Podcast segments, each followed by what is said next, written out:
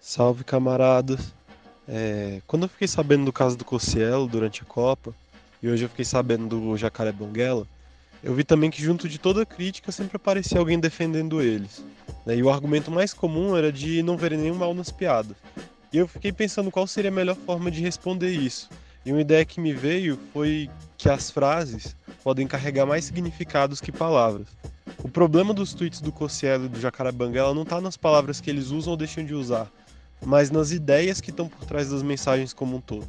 Nenhuma frase é dita no vácuo.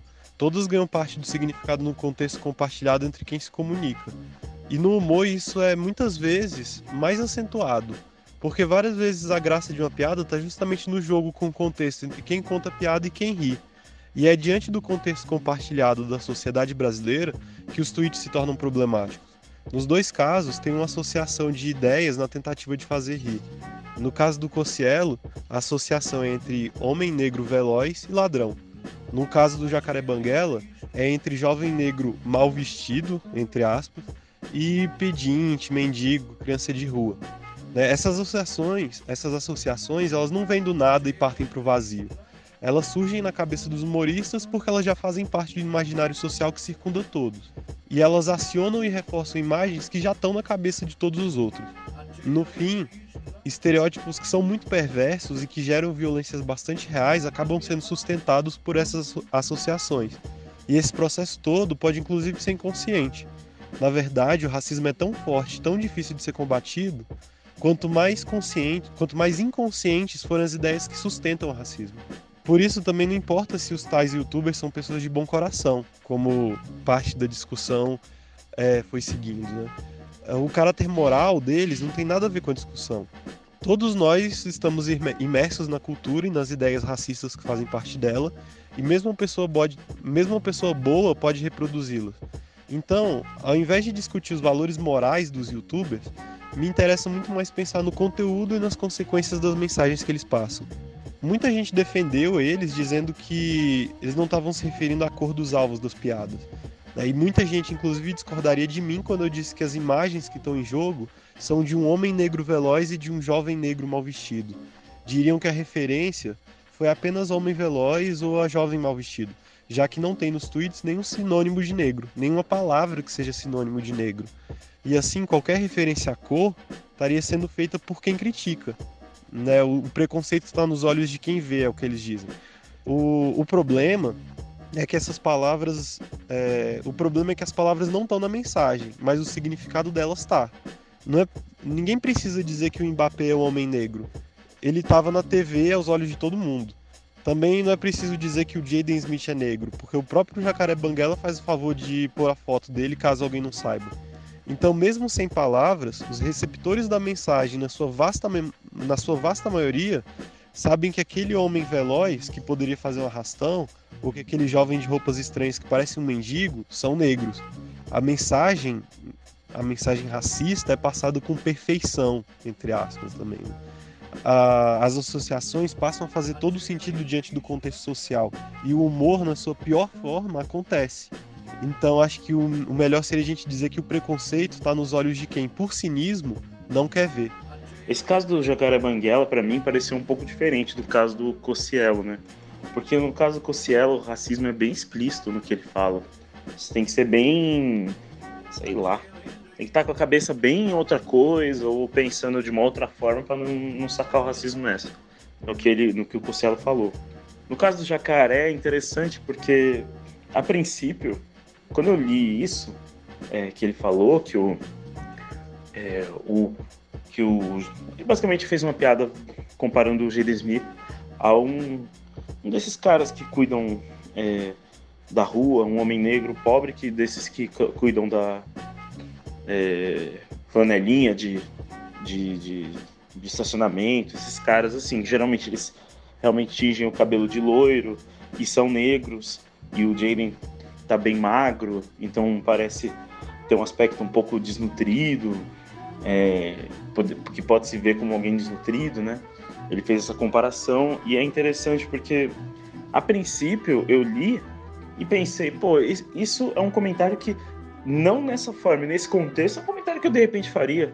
de repente, se eu tivesse é, toda essa afinidade de, de olhar redes sociais do Jaden Smith e tivesse, num, tivesse num, na rua e visse um cara, tipo, parecido com ele, e, de, e tem muitos mesmo. Tem caras pela rua parecidos com o Jaden Smith, com o Will Smith, com... Eu mesmo na escola, os, os, os moleques mais brancos, é, alguns deles, aliás, seriam chamados de negro nos Estados Unidos, mas aqui considerados brancos, eles me chamavam de Denzel Washington, sabe? E eu, eu achava curioso isso. Falava, caramba, cara, tipo, pra, eles pra mim zoar, eles me chamam de um ator foda, eu gosto do Denzel Washington. Eles pra mim zoar me chamam de um ator, ator foda, né? Da mesma forma que eu não entendia qual era a ofensa nisso, eu também fiquei pensando aqui, onde é que tá o racismo aí? Porque realmente é, eu vejo é, negros na rua aqui em São Paulo e, e, e penso, esse cara poderia, se, se ele tivesse é, o mínimo de, de oportunidade e, e, fizesse um estilo, ele poderia parecer com um negro famoso do Brasil ou dos Estados Unidos, né? Então, a princípio eu li com muita ingenuidade o tweet dele e não consegui encontrar o racismo, vou confessar para vocês. Não, é, não foi de imediato para mim. Mas eu fiquei aqui pensando com, comigo mesmo e aí percebi que o racismo nesse, nesse lance, porque só para complementar, eu achei até, até interessante o tweet dele. Ele notar que um desses negros pobres marginalizados são parecidos com algum negro é, rico que, que, que, deu a sorte de enriquecer por meio do show business, né? Então, achei até perspicaz, falei, pô, interessante esse comentário, é o tipo de comentário que eu faria. Talvez eu falaria que o, que o cara parece o Jaden, ou o Jaden parece aquele cara que eu vi ontem, não sei. Não vi, não vi maldade. Mas o, o racismo para mim nesse, nesse tweet mora no fato de que da mesma forma que os moleques me chamavam de Desenho Washington e riam as pessoas quando quando que se alguém falasse que eu pareço com o Desenho Washington mas não não fosse para me zoar ou para rir, da mesma forma eu entendo que ele usa de forma é, pejorativa essa comparação. Ele ri, é, alguém olha e ri disso. E o fato de que alguém olha e ri disso me faz pensar é, onde é que eu estou vivendo, porque eu, eu simplesmente não consigo entender a graça. Não consigo entender onde que alguém conseguiria rir disso. Porque é como. Eu acho que é como se eu fosse um chinês e alguém estivesse falando para mim, ah, alguma piada, ah, chinês e japonês, tudo a mesma coisa, sei lá. E eu falaria, sabe, do que, que você tá rindo? Qual que, é a, qual que é a graça? Me explica, sabe? Realmente, assim, não é nem questão de, de ser um humor errado, um humor negro, como se convenciona chamar, ou algo do tipo, mas simplesmente não consigo realmente enxergar a graça do, do, desse humor de fato, assim. Então o racismo acho que tá no fato que as pessoas veem graça nisso. E se a gente quer entender, por exemplo, por que, que isso é racista, a gente tem que entender por que, que as pessoas viriam graça numa piada dessa. Numa piada, ou se for um caso real que seja, ele está sendo colocado no contexto de piada. Então, é, a gente sempre tem que realmente olhar muito com o pé atrás as coisas, porque às vezes parece, aparenta ser uma coisa ingênua né, mesmo. Eu, eu como eu já disse, estou me, me repetindo aqui, eu falaria esse tipo de coisa, acho que Conheço gente que falaria. É, no meu contexto, a gente, a gente repara semelhança entre as pessoas e nada demais. Conversa, ri sobre isso de uma forma saudável, assim, não ri de, de, de debochar, mas, poxa, que curioso, que legal, né? Mas, no caso, é, a gente sabe que existe um, uma maldade por trás. E é isso que é foda. Essa essa maldadezinha por trás é que, é que fode tudo, né? É, num, num, porque a graça é, é, sempre essa, né? A graça é ser cuzão, né? Então isso acaba sendo. É, é a transgressão que se busca hoje em dia. A transgressão de, de ser o mauzão, né? De ser o, o erradão da história e tal. Me fez lembrar um vídeo que eu vi uns, um, alguns dias atrás que é de um repórter tentando contar uma piada pro Dalai Lama e ele falha miseravelmente porque uma porque piada precisa de um contexto cultural, mas segundo porque até uma piada extremamente é, forçada para a língua inglesa, né? que é o Dalai Lama entra num bar e diz Make me one with everything. E essa é a piada. É, seria algo como é, intraduzível para português, mas me faz ser um com o universo. Mas a, a, o, a piada tá no, no, duplo sentido com me faça um com o universo. Né? Tipo, me faz um drink com, com tudo que tem ou me faça um só com tudo que existe, né? Enfim, é muito difícil de traduzir essa piada. Mas é parecido com essa outra do Jacaré Banguela. Só que a diferença é que, quanto uma piada é, é muito específica da língua inglesa, esse tipo de piada do Jacaré Banguela é muito específica da língua do racismo. Né? Então você parece que para você rir você precisa carregar uma boa dose de racismo dentro de você. Pelo menos é o que eu sinto, assim.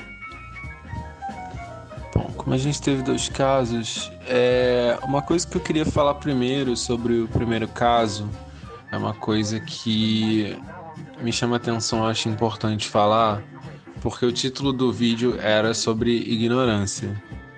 E aí tem toda uma questão de por que, que a gente associa racismo com ignorância. Eu acho que é porque a gente quer colocar a ignorância como algo que faz parte do outro, saca? Não é ignorância de. Assim, a gente tenta falar que ignorância, racismo é ignorância porque é, é...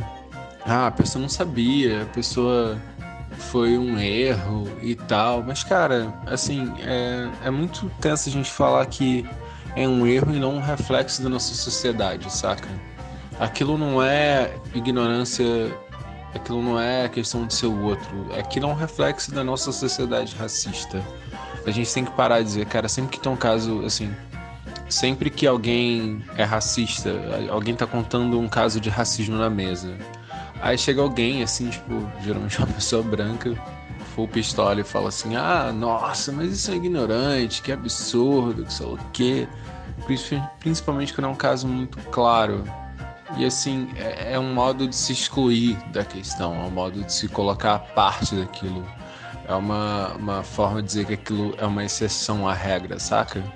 E, bom, agora a gente teve a gente teve o caso do Cossielo, agora a gente tem o caso do Jacaré Banguela, a gente teve um monte de youtuber e galera deletando o tweet com medo de aparecer alguma coisa.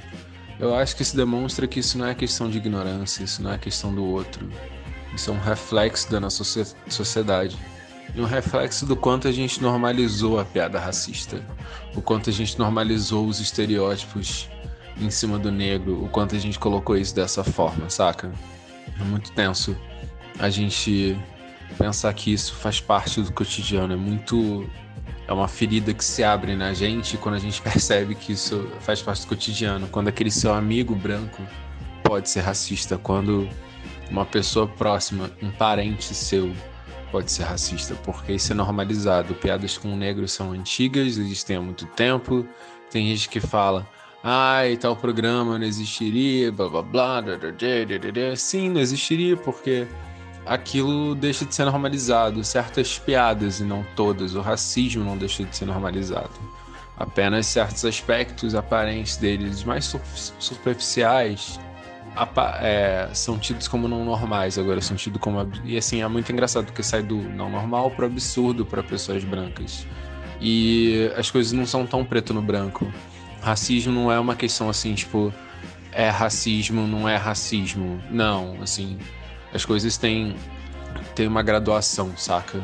A, a, as pessoas podem ser racistas de uma maneira mais intensa, na, naquilo que, assim, as posições dela contra negros são piores, são questões mais tensas, como a gente vê com supremacistas brancos, quando a gente vê com nazistas e essas bostadas toda e tal. E a coisa pode ser mais superficial, pode ser, pode ser uma coisa mais um reflexo social e não uma posição consolidada. Apesar de que a, sociedade é composta de, de posições das pessoas, mas quando as pessoas não se criticam quanto a isso, o quanto as pessoas não colocam a mão na consciência e pensam: eu posso ser racista, eu sou suscetível a ser racista, então eu preciso pensar muito para eu falar, porque minha fala pode ofender o outro. Enquanto as pessoas não colocarem a mão na cabeça para isso, isso vai acontecer de novo, de novo, de novo, de novo. Eu acredito que o cara tenha apagado o tweet assim logo depois que alguém falou assim: Olha, você tá sendo racista. Ele, opa! Tô sendo racista, deixa eu apagar. Deixa eu não cair nisso, porque vai dar, vai, vai dar ruim. E, cara, há pouco tempo antes eu tinha ouvido assim críticas de pessoas que eu conheço sobre outros youtubers. Fala, cara, essa pessoa é nojenta, essa pessoa. Ou, ou influencers, o que vocês queiram chamar. Pessoas notórias na internet. Que não são notórias por conta da grande mídia, por assim dizer pessoas notórias na internet tendem a, a repetir muito um senso comum, saca? Então, isso só reflete o quanto isso é normalizado a gente tem que botar a mão na consciência e falar: não, eu posso ser racista e não, eu não vou ser racista. Bem, e seguindo essa linha, eu queria contribuir com essa discussão falando um pouco sobre um aspecto que ambos os casos me chamam a atenção e é uma coisa recorrente né, no mundo hoje em dia, porque esses não são nem os primeiros, nem serão os últimos. É, casos de famosos influencers e pessoas públicas falando discursos merdas, né? William Vac e companhia, digam alô. Então, a gente, a gente precisa abordar essa questão do discurso dessas pessoas, eu acho que por um aspecto um pouco mais profundo, assim, porque a gente relaciona muito essas falas, nessas piadas a nível individual, né? Como o Pedro próprio comentou, ah, é uma piada que eu faria, é um comentário que eu faria, não uma piada, né? Pedro fez uma crítica a isso. Mas é um comentário que eu faria também e tal, é, se relacionando a um nível empático individual com, a, com essas pessoas, né? O que eu acho natural do ser humano. Mas também eu acho que a gente precisa entender que o nosso ser social, ele vive no âmbito individual, mas ele também vive no âmbito público, né, no âmbito social, porque ele influencia né, a sociedade na qual ele está inserido. Então, eu acho que a gente precisa pensar um pouco nisso, no que isso significa na era de hoje, né, com essas pessoas, com esses influencers tendo suas, falas, né, reguladas, né, o tempo todo. Porque antes a diferença era muito clara entre as pessoas que eram públicas e as pessoas que tinham né, o seu direito privado, que foda-se o que você faz para sua vida, ninguém liga. Né? Por exemplo, um rei, a vida de um rei é pública, né? Com quem ele dorme, o que ele faz, o que ele come. Tudo isso é de interesse público, né? E o que ele fala principalmente. Então, se o rei fala uma merda para uma parte da população, por mais que não seja todo mundo e por mais que esteja só ele que pense isso, isso representa porque a fala dele é, representa muito na sociedade e influencia muito na sociedade, né? Legitima muitas coisas. Que é inclusive uma das problemáticas que a gente vê com o Trump hoje em dia, né, com as suas loucuras que estão legitimando várias ações muito mais loucas que eles aí no mundo, no mundo ocidental. Mas é, essa questão do, da, da, força do discurso público, que antes era muito bem delimitada, ela com o passar dos anos, né, no, no, principalmente no século XX para cá, ela foi ficando cada vez mais ampla, né? A gente foi tendo pessoas famosas, não era mais só a fala do escritor que importava era também a fala do ator de novela, era a fala do ator de filme que a gente passou a se interessar, se um ator era machista, se ele era gay, se quem que ele dormia e blá blá blá. Até a gente chegar, né, hoje em dia, com a gente se importando com vidas que, de pessoas que estão na internet, né, que estão fazendo comédia, que estão fazendo não sei o que lá. A gente se importa com o que eles falam, a gente ri do que eles falam, a gente compra o que eles falam, a gente consome o conteúdo deles. E essas pessoas, a princípio, não são pessoas que, como os escritores e os diplomatas e os políticos, estão acostumados com essa ideia de serem pessoas públicas. E mais do que serem pessoas públicas, ter o que elas falam realmente sendo levado em consideração para o bem e para o mal, sabe? Tendo uma responsabilidade social sobre o discurso que é feito é, por eles. Então, eu acho que isso é uma coisa muito foda que a gente tem que pensar, porque hoje em dia a gente cria pessoas famosas pelo espetáculo que elas fazem e não necessariamente pelo conteúdo que elas geram, né? Então, só que o espetáculo ainda tem conteúdo, ele pode ter um conteúdo bosta, mas ele ainda tem um conteúdo e esse conteúdo vai ser analisado, né? Então, mais do que nunca, quando hoje em dia que a gente tem milhões de pessoas vendo o Whindersson Nunes, se o Whindersson Nunes faz piadas racistas, isso é um problema, porque milhões de pessoas vão estar tá vendo a piada racista do Whindersson Nunes e dando risada, porque ela vai estar tá sendo legitimada. E milhões de pessoas vão reproduzir essa piada do Whindersson Nunes para as outras milhões de pessoas. Então, o que o Whindersson Nunes fala importa, infelizmente. Fucking matters.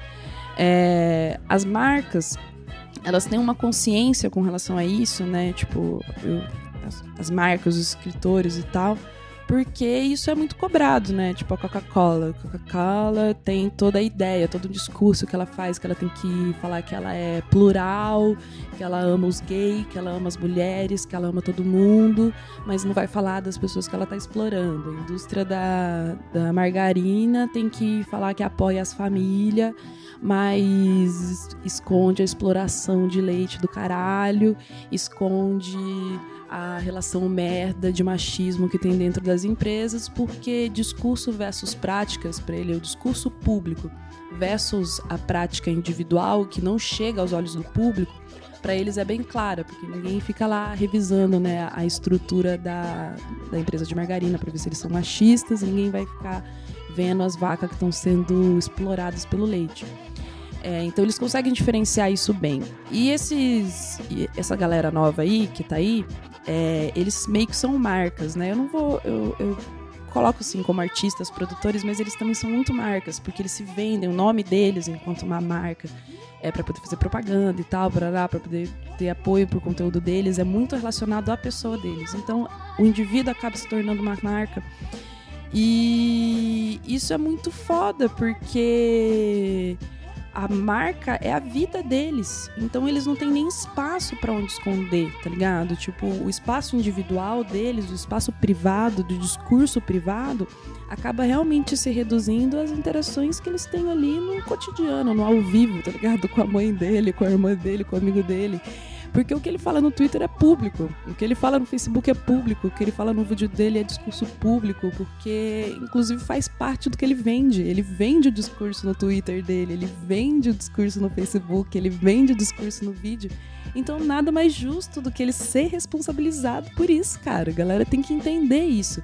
Eles são socialmente responsáveis pelo que eles produzem, pelo que eles jogam na sociedade. Eu ainda posso me dar ao luxo de falar merda na internet, mas nem tanto. Eu não. Eu, na verdade, não posso. Eu também não posso me dar mais ao luxo de fazer isso.